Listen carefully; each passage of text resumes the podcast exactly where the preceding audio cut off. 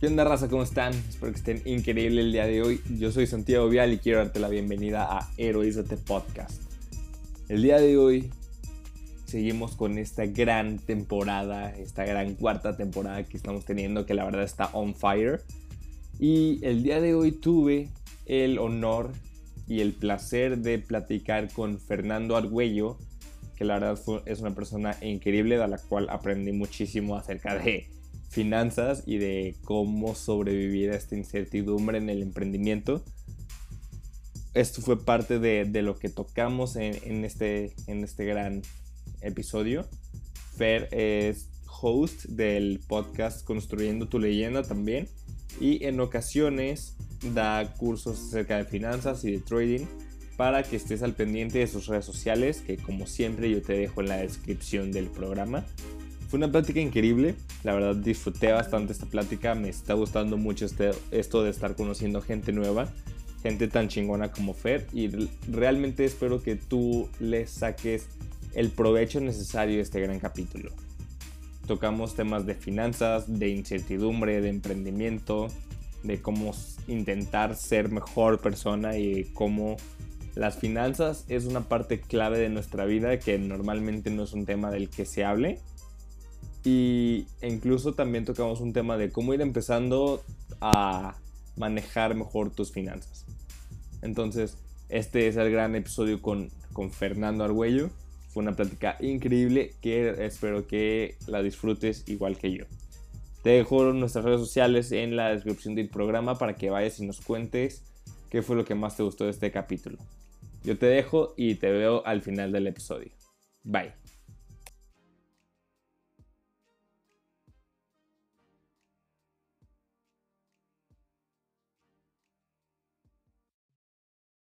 Primero que nada, Fer, muchas gracias por estar aquí. Déjame entrar la bienvenida a Heroízate. Gracias, gracias, Santi. No, la verdad estoy muy agradecido que me hayas invitado, así que espero aportar el mejor material posible, ¿verdad? Claro, claro. te, te, voy a poner un poco en contexto antes de que empecemos. Este, Heroízate ya, ya llevo como desde enero del año pasado y normalmente lo que mi público escucha es a mí solito y, en, y hemos tenido varios invitados.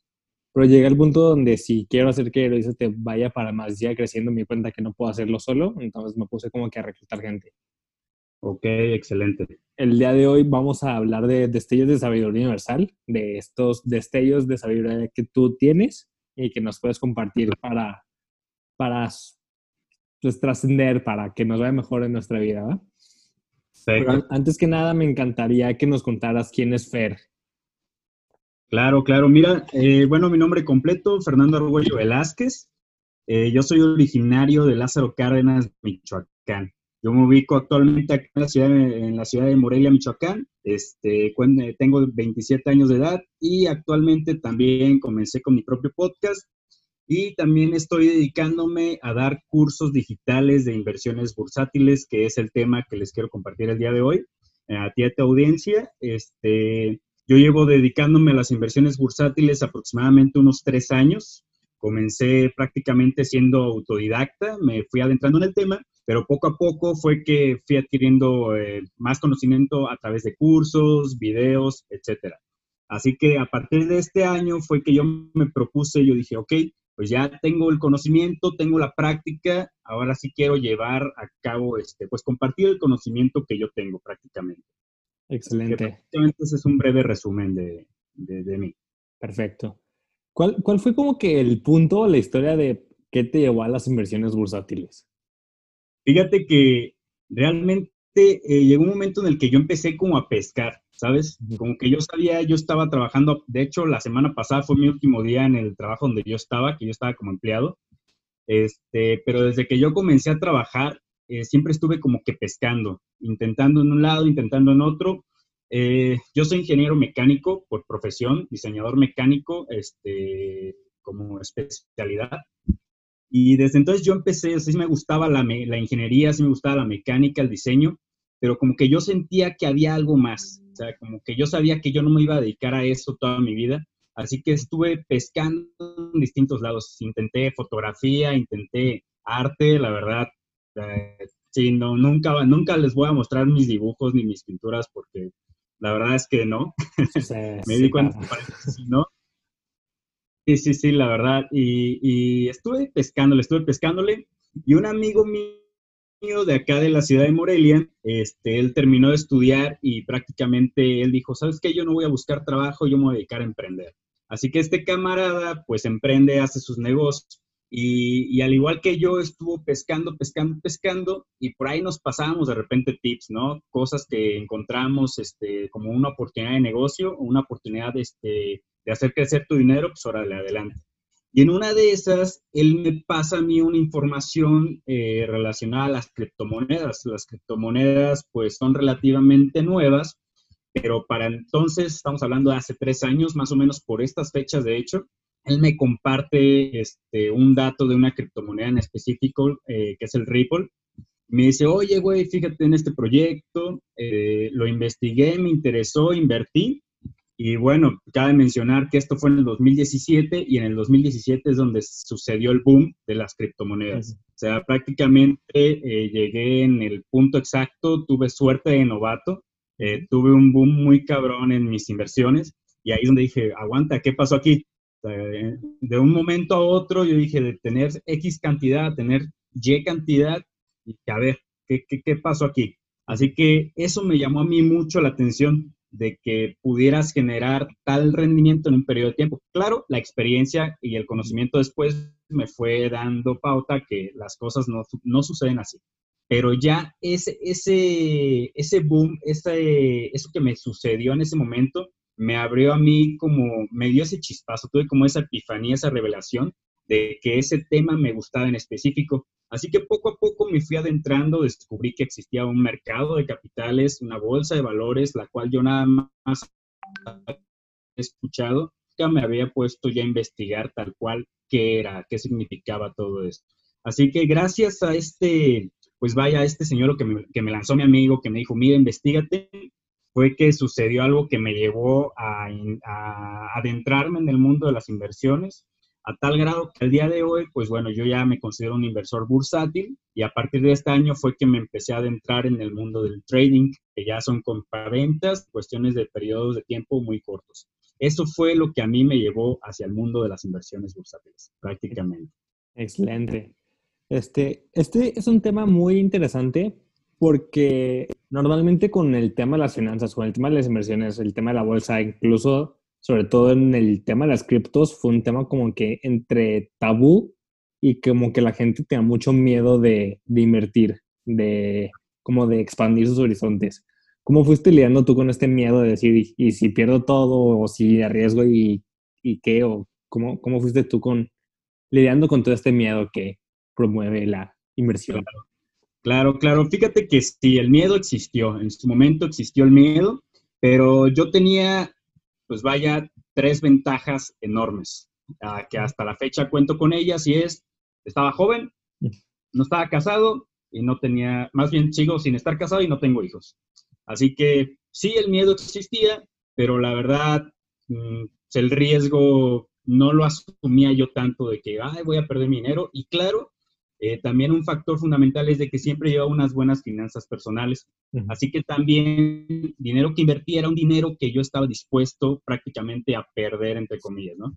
Así que sí, el miedo existía, pero poco a poco, conforme fui adquiriendo más conocimientos con relación al tema, me fui dando cuenta de que para que tú pierdas tu dinero, lo cual sí es posible, pero es muy difícil. O sea, estamos hablando de que tendría que suceder una catástrofe horrible, o sea, ni siquiera una contingencia como la de hoy ocasiona que pierdas todo tu dinero, ni siquiera eso, pero eso lo fui adquiriendo con el tiempo, prueba y error, prueba y error, prueba y error, claro, tuve inversiones las cuales no perdí completo, pero sí perdí un gran porcentaje, pero también empecé a ver, eh, debido a las mismas experimentaciones, cómo es que mi capital eh, tenía rendimientos y tenía pérdidas, rendimientos, pérdidas, rendimientos, pérdidas, y poco a poco fue que me fui adentrando en el mundo del análisis para las inversiones, vaya, ¿no? Así que eh, de esa forma fui lidiando, te digo, en un principio, pues la verdad el riesgo no, no me importaba tanto debido a que no tenía mucho que perder y tampoco arriesgaba tanto capital. Pero conforme fui perdiendo y ganando, perdiendo y ganando, le fui agarrando el ritmo. Y conforme también adquiría yo eh, conocimientos relacionados al tema, fue que me fui dando cuenta el cómo funcionaba el mercado de valores en este caso. Así que fue como yo me fui, eh, fui lidiando el hecho de que sí existía ese temor, pero a la fecha, al día de hoy, que yo ya puedo hacer un análisis más concreto, más asertivo, bueno, ya ese miedo ya, ya realmente ya no está. Ok, ok, excelente. Mencionaste ahorita que antes de entrarle al todo el tema de las inversiones, tenías como que un sistema de finanzas personales bastante útil. Y creo que eso es algo que normalmente como chavos, como emprendedores, como jóvenes, normalmente no tenemos en cuenta. Claro. Entonces, ¿cuál fue como tu, que tu sistema para ir administrando tus finanzas personales?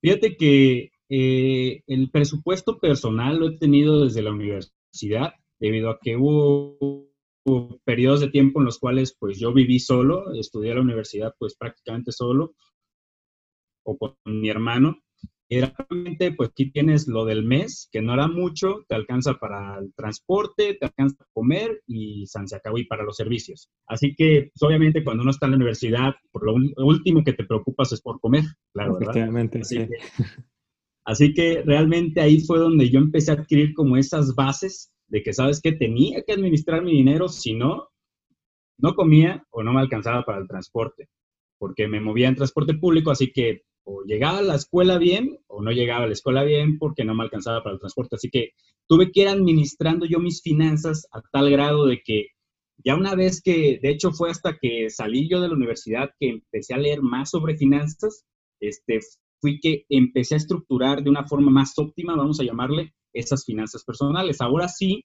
en estas finanzas destinaba tanto dinero para necesidades, tanto para eh, ahorros e inversiones. En ese momento no tenía inversiones, nada más ahorros, perdón. Y para placeres. Así que necesidades era renta, servicios, transporte, o sea, lo que yo realmente necesitaba. Después lo que sobraba de ahí lo utilizaba yo para ahorrar. O sea, ahí ese dinerito lo llevaba a una cuenta de ahorros y ahí lo dejaba. Y luego lo que sobrara de todo eso, ahora sí, salidas, que la novia, que el cine, los amigos, etcétera. Así fue como yo empecé a administrarme, pero ya una vez que yo comencé a trabajar y que ahora sí empecé a ver este mundo, las inversiones, pues mi estrategia tuvo que cambiar. En mis finanzas personales, ahora sí agregué el término ahorro e inversiones. Ahora sí, ese dinerito que yo asignaba, ahora sí era el dinero que yo decía, ok, ahorros, inversiones, pero de ahorros tanto, si eran mil pesos de ahorro, eh, eran como unos 500 e inversiones otros 500 pesos, por un ejemplo, ¿no? Por decir. Así que yo ya sabía que esos 500 pesos yo los, prácticamente mentalmente, yo los iba a perder. Ajá. Lo cual nunca ocurrió, bajó un gran porcentaje, pero nunca perdí totalmente todo mi dinero en inversiones. Conforme fue pasando el tiempo y la experiencia, aprendí a cómo llevarlo a niveles más altos. Pero prácticamente así fue como yo me fui manejando mis finanzas, cómo fue que los fui mejorando desde la parte de la universidad donde, pues la verdad, me tocó administrarme por necesidad hasta que adquirir conceptos y hasta que tuve la necesidad de agregar el concepto de inversiones. En ese momento fue, esa es como mi línea de transición de, que me llevó mis finanzas personales a tener una cantidad destinada a inversiones.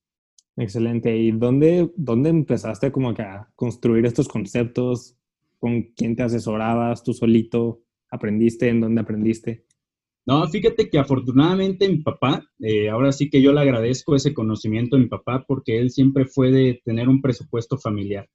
Y a pesar de que tuviéramos altibajos, gracias a que se, a que se tenía un presupuesto y a que nos ajustábamos al presupuesto, gracias a eso fue que nos manteníamos. Y yo de él aprendí a llevar un presupuesto, claro, en su momento no tan complejo como el que él llevaba, pero bueno, yo ya tenía esa noción de que se tenía que asignar cierta cantidad para tus necesidades, para tus salidas, etcétera, etcétera, etcétera. Repito, en la universidad yo no aplicaba tanto eso, pero la necesidad me hizo aplicarlo y poco a poquito irme administrando, pero fue gracias a él que yo adquirí el concepto de presupuesto personal.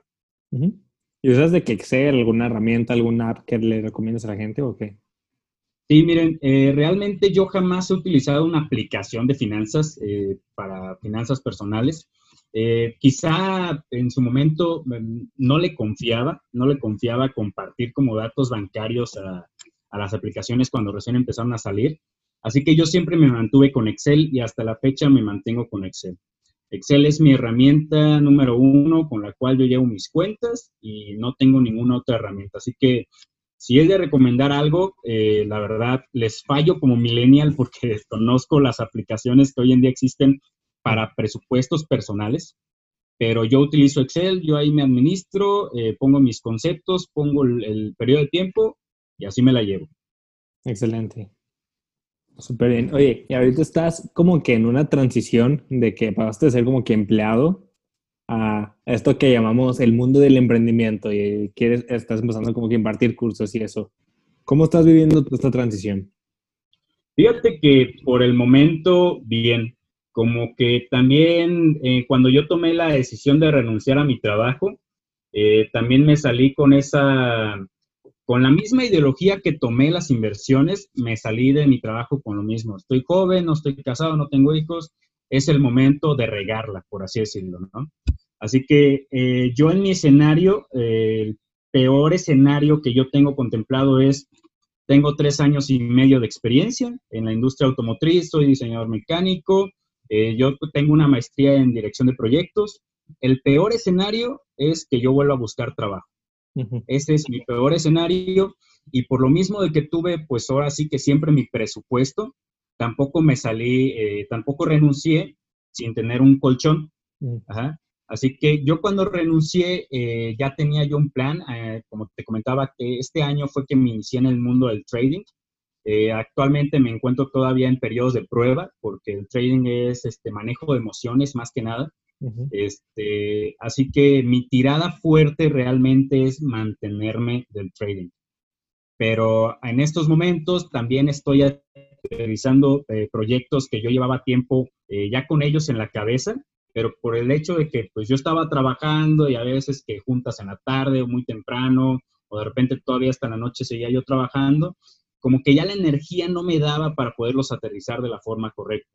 Así que ahorita, pues te digo, yo apenas el miércoles, el miércoles pasado, de hecho el 22 fue mi último día, y de miércoles al día de hoy, créeme, me la he pasado, me levanto temprano, me pongo en cursos, me pongo a leer, me pongo a aterrizar ideas. O sea, esta semana, ya casi semana y media, la he utilizado para lo que no había hecho en tres años y tantos, lo estoy utilizando ahorita para mí.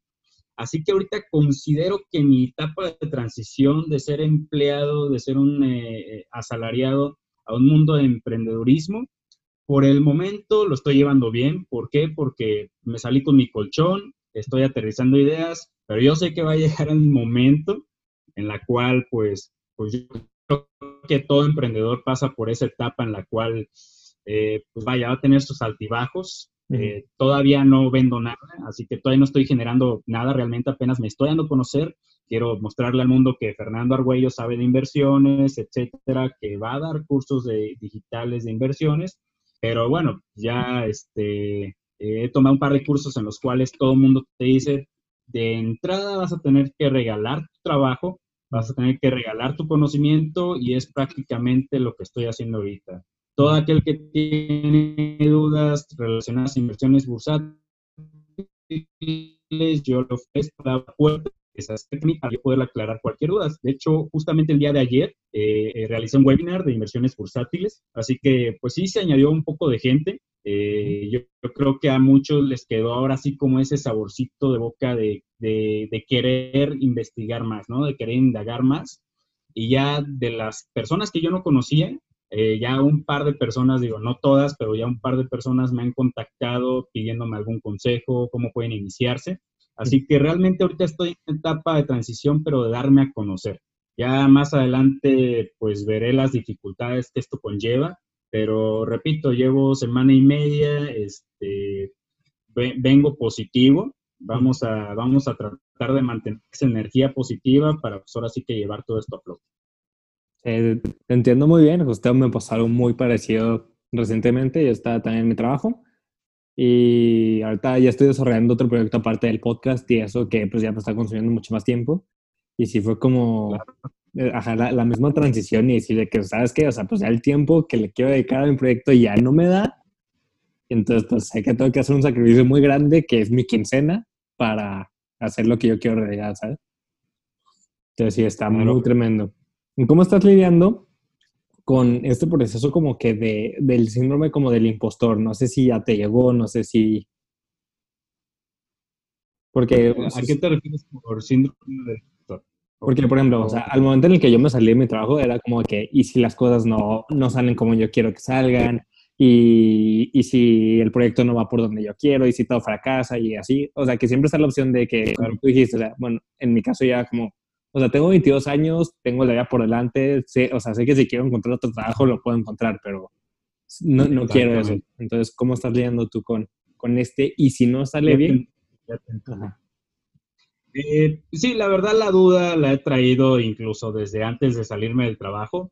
Eh, realmente yo considero que Fíjate, aquí está interesante el tema, cómo es que hasta que ya está pasando comienza la duda de la incertidumbre, cuando realmente estar de empleado también es una incertidumbre, pero estar de empleado como tienes prestaciones, como tienes un sueldo seguro en la quincena, como tienes todos estos bloqueos, vamos a llamarle un bloqueo visual, algo que, te limita pues una visión, yo creo que como tienes todos estos placebos, no, es ese incertidumbre, pero el hombre también en un empleo como un asalariado también existe. Así que eh, fíjate que se me ha hecho curioso cómo es que hasta que ya estás en este periodo de transición, comienzas a sentir la incertidumbre. Yo actualmente, te digo, afortunadamente no, no me ha tocado tanto, apenas voy comenzando, pero sí he tenido esa, esa espinita de si no pega, y si no pega, y si no pega. Pero algo que me mantiene también este, motivado es, bueno, ya, ya te saliste, ya le dijiste a todos que vas a hacer cursos, ya no quiero quedar como un hablador, ¿sabes? O sea, como que yo mismo lo hice al propósito de decirle a todo el mundo que iba a hacer esto, porque ahora ya me siento obligado, eh, ya me siento comprometido con todos los que les dije que, quería hacer esto y ahora le tengo que, le tengo que machetear, le tengo que seguir, le tengo que, que trabajar para que salga. Y también estoy consciente que a pesar de que yo le pueda estar macheteando duro y duro, posiblemente no salga. Pero ahí ya viene la parte interesante. Voy a adquirir experiencia, pegue o no pegue. Pegue o no pegue, voy a adquirir experiencia que realmente como un asalariado nunca hubiera tenido.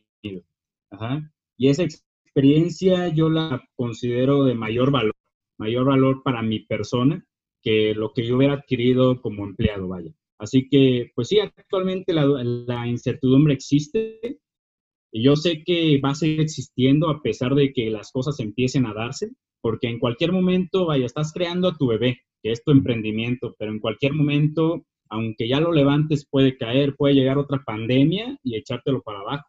Esa incertidumbre siempre, siempre va a estar. Así que yo creo que siempre, siempre va a estar, lo que va a quedar es acostumbrarte a ella, trabajar en conjunto con ella y a pesar, de la, a pesar del miedo, hacerlo independientemente, podrás tomar acción, seguir hacia adelante. Excelente. ¿Qué onda, Metis? Espero que estén increíble el día de hoy. Interrumpo un poco tu capítulo para recordarte que este podcast está patrocinado por FireMe que es una incubadora de talento que busca potenciar las habilidades en los estudiantes universitarios y recién egresados para que puedan encontrar mejores oportunidades laborales y puedan ofrecer soluciones de alto impacto en las organizaciones.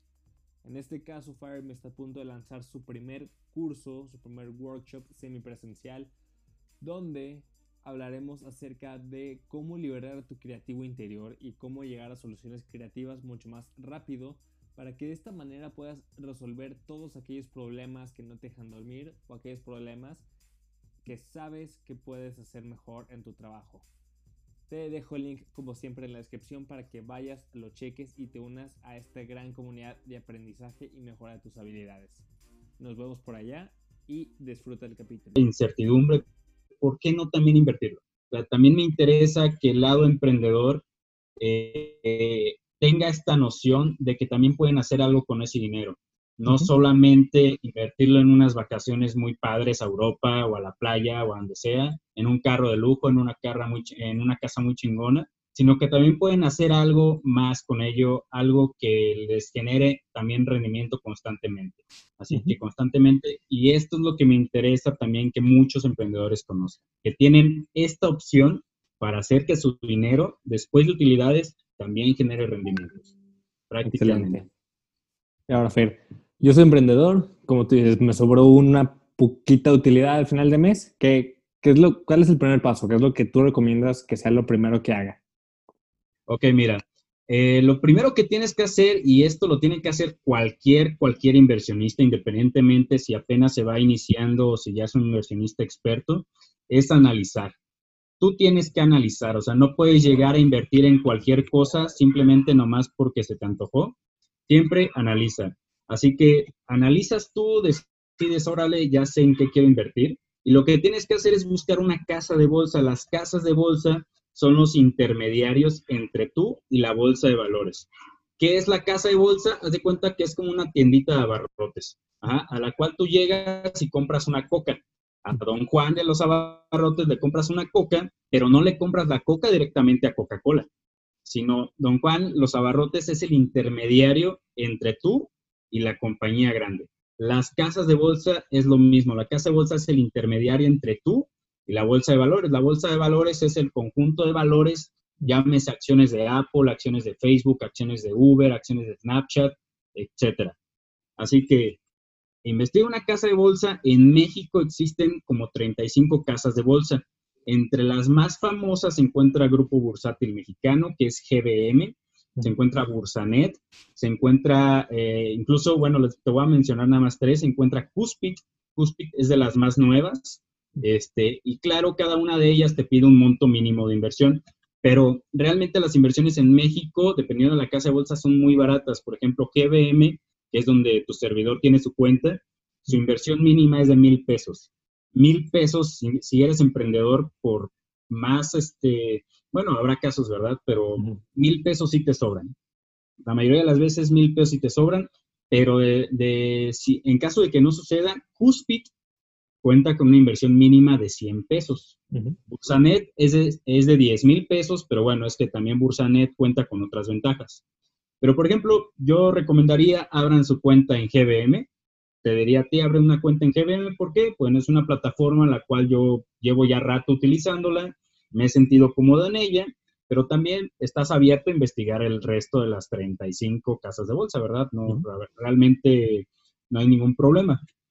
Eh, crear la cuenta en una casa de bolsa es relativamente sencillo. Es como abrir una cuenta de Facebook. Sencillo nada más. Le das eh, registrarte, te registras, nombre, te va a pedir RFC, te va a pedir CURP, te va a pedir identificación oficial, comprobante de domicilio y, tu, y una clave interbancaria.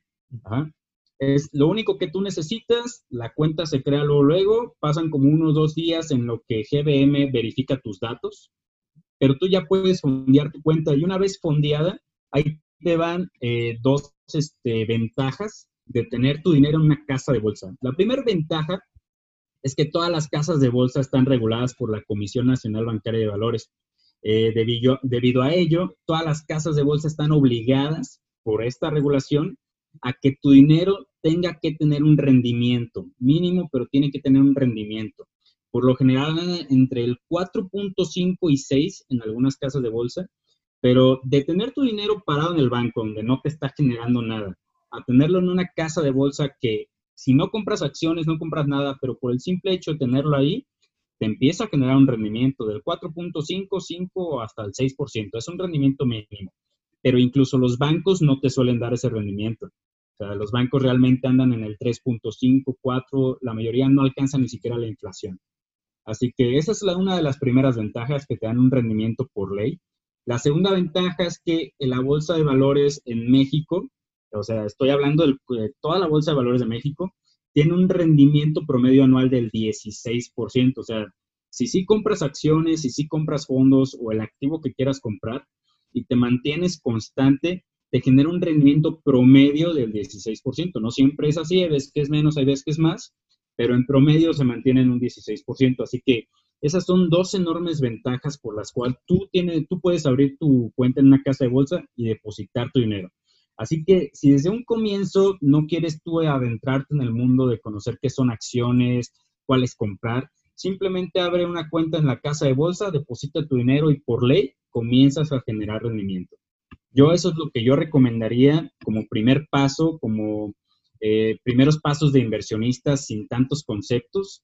Yo recomendaría eso. Eh, abre tu cuenta, deposita, ahí déjalo mientras te informas y en paralelo que te informas, tu dinero genera rendimiento. Ese es el consejo que yo te daría y le daría a cualquier emprendedor o incluso asalariado. Excelente. ¿Y cómo vas distinguiendo entre una buena casa de bolsa o una mala casa de bolsa, por así nombrarlo? Claro, mira, realmente no hay malas casas de bolsa ni hay buenas casas de bolsa, ¿ok? Son, es como las decisiones, no hay buenas ni hay malas, ¿no? Al final de cuentas, eh, cada casa de bolsa eh, obviamente tiene sus diferencias. Tú te vas a ajustar como inversionista cuál te conviene más. Por ejemplo, GBM a mí me gusta mucho por el hecho de que eh, más o menos cada dos meses te suele compartir ebooks gratuitos de finanzas personales, fondos de inversiones, acciones más fuertes, etcétera, ¿no? Y yo soy fan de los ebooks, así que pues, cada vez que, se, que llega un ebook, yo lo leo, adquiero más información y es información que, claro, luego puedo compartir. Eh, segunda, eh, GBM también suele dar seminarios eh, también a través de Zoom gratuitos. O sea, también cada dos, tres meses te da un seminario. A mí me gusta mucho asistir a seminarios, así que es otra de las ventajas que le veo. Pero, por ejemplo, Bursanet, que es otra casa de bolsa, este es de Grupo Actinver, es un banco. Y Bursanet te entrega una tarjeta de débito en la cual te depositan dividendos, las transacciones internacionales son más baratas, etcétera cada bolsa tiene su ventaja y su desventaja. Cada una te cobra ciertas comisiones, algunas más elevadas que otras. Cuspid, por ejemplo, Cuspid, eh, su eh, monto de apertura mínimo es de 100 pesos. Y Cuspid, la ventaja que tiene es que te da una cartera virtual de 100 mil pesos virtuales, con los cuales tú puedes ir eh, manejándolos a tu gusto, nada más para que te des una idea cómo se manejaría un dinero real. Y además, Cuspid también te tiene como un aprendizaje guiado. Así que si tú creas tu cuenta, Cuspid no te va a dejar invertir dinero real hasta que hayas pasado su aprendizaje guiado. El Aprendizaje guiado te va diciendo, a ver, vamos a comprar tu primera acción. A ver, Santiago, pícale aquí, compra esta acción, en tantos números de acciones. Fíjate, aquí está el, ¿cómo se llama? La comisión, aquí está el número de acciones que te toca. Felicidades, has comprado una acción, dos acciones. Y así te va, te va guiando hasta que ya eh, una vez que la plataforma detecta que has completado como el mini curso guiado, por así decirlo, ahora sí te deja invertir tu dinero real. Así que casas buenas, casas malas no hay. Ahora sí que es elegirlo de acuerdo a, tu, a tus necesidades, a tus gustos, tus disposiciones. Ese es lo que les digo, pero las más sonadas son prácticamente las que acabo de mencionar, GBM, eh, Bursanet, prácticamente. Perfecto. ¿Y cuál es como que un buen una fuente de información confiable para entrarle al mundo de las finanzas? No sé, algo que tú cheques, que tú frecuentes. Claro, yo frecuento mucho Rankia.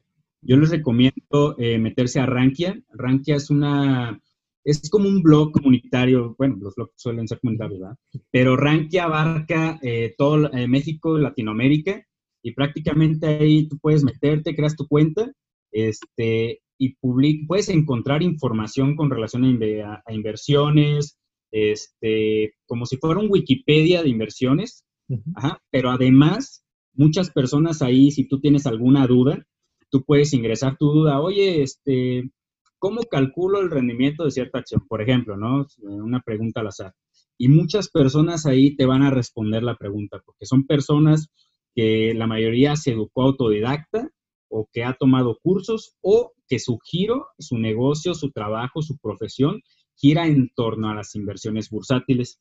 La mayoría de estas personas se encuentran en la Ciudad de México, la mayoría de ellos son analistas este, financieros y este, yo, yo recomiendo mucho usar Rankia, yo, yo es donde yo me suelo basar, pero también les recomiendo en, este, en YouTube, hay muchos tutoriales de, inversiones, eh, sobre todo de conceptos. Yo soy una persona muy visual, Y a mí si me pones una biblioteca de conceptos, mm, me va a dar hueva, no lo voy a leer y si lo leo no lo voy a entender. ¿Por qué? Porque me pierde, ¿no? Pero en cambio los videos de YouTube, por ejemplo, hay unos que dicen, eh, se llama Adiós a tu jefe, emprende, eh, ¿cómo se llama? emprende aprendiendo. Hay muchos, muchos este, youtubers que se dedican a dar temas de inversiones, así que si lo que quieren es empaparse un poco de este mundo, yo les recomiendo Rankia y tutoriales en YouTube. Prácticamente, eh, yo creo que el 90% de los tutoriales de YouTube son, este, son certeros, o sea, sí, sí tienen información confiable. Así que yo les recomiendo eh, estas dos fuentes, que son en las cuales yo, yo suelo moverme. Y de ahí fuera, pues ya yo suelo me, comprar libros, pero son libros que también suelo yo ver que recomiendan también en la plataforma de Rankia. Así que ahí veo qué libros, eh, los busco en Amazon o en Gandhi, veo dónde salen pues más accesibles y órale, también me los leo. Ahí es donde yo adquiero información. Excelente. Ya vamos a ir cerrando, Fer. Aquí tengo una ruleta que tiene muchísimas preguntas.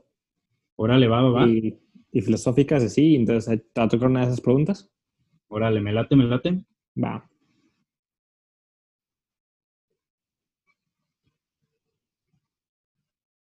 ¿Cuál es tu idea de felicidad?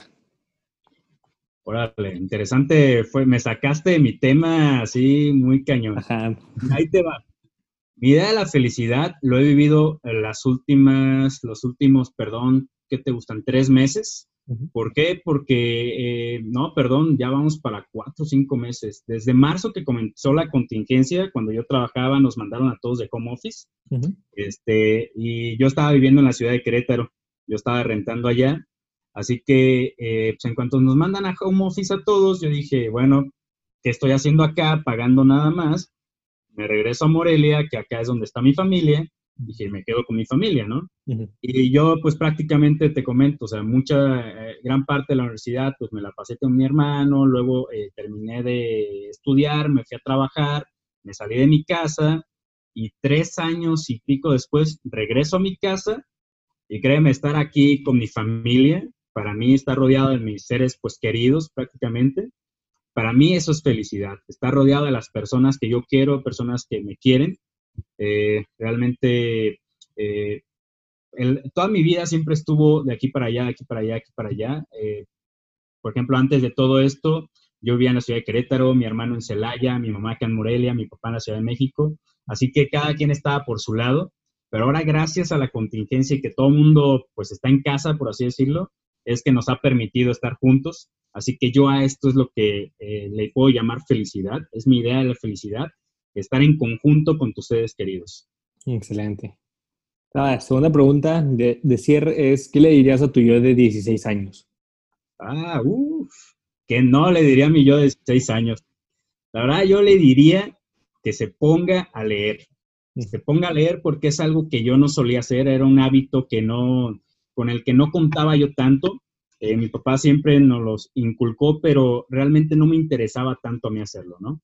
Así que yo le diría al, Fernando de 16 años, a leer porque la lectura fue la que a mí me hizo aprender prácticamente todo lo que sé, no solo en libros, también lean blogs, este, que leyera blogs, que leyera cosas en el internet, todo esto. Yo le diría, lee, lee, lee lo más que puedas porque eso te va a elevar el conocimiento así, mira.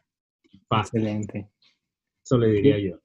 Perfecto. Y por último, última pregunta, pero antes que nada, muchísimas gracias por tu tiempo, Fer, muchas gracias por tu sabiduría, por darnos estos grandes consejos. Santi, muchísimas gracias por la invitación. Siempre es un gustazo. Y ahora sí, última pregunta, para ti, ¿qué significa ser un héroe? Ser un héroe para mí significa... Ay, joder, es una buena, una muy buena pregunta. Para mí ser héroe, yo creo que significa el hecho de, como crear esa historia, crear esa historia en la cual tú te puedas basar, que tú puedas crecer, que te toquen batallas, caídas, subidas, pero que al final todo eso te nutra como persona, te dejen las experiencias necesarias para que la persona que tú seas el día de mañana sea esa persona que tú admires, o sea, realmente tú te tienes que admirar a ti mismo a donde quieres llegar a ser. Así que para mí el ser héroe sería ser alguien que yo, que yo mismo pueda admirar. Ese sería mi concepto en lo personal, lo que para mí significaría ser héroe. Ser alguien que tiene experiencias, subidas, bajadas, que enfrentó eh, problemas, enfrentó felicidades, adversidades, etcétera, y aún así sigue en pie a pesar de todo. Boom, amiguitos. Ese fue este gran capítulo con el grandísimo Fernando Argüello. Eh, espero que hayas aprendido tanto como yo aprendí y espero que tengas otra perspectiva acerca de las finanzas, acerca de tu vida y acerca del poder que tienes como, como persona. Me gustó mucho lo que dijo al final de que el ser héroe es ser alguien a quien admiras y yo creo que esto es algo que todos podemos ir trabajando en nuestro día a día, de ir admirándonos un poco más. Este, te dejo la información de Fernando en, en, en la descripción del programa. Te dejo la información de FireMe también en la descripción del programa para que vayas y te incluyas en esta gran comunidad que estamos formando de aprendizaje, donde vamos a tener proyectos bien chidos que si eres estudiante o recién acabas de egresar de la universidad, te van a ayudar muchísimo para que potencies tu carrera profesional. Yo soy Santiago Vial, esto fue Heroízate y muchas gracias por acompañarnos.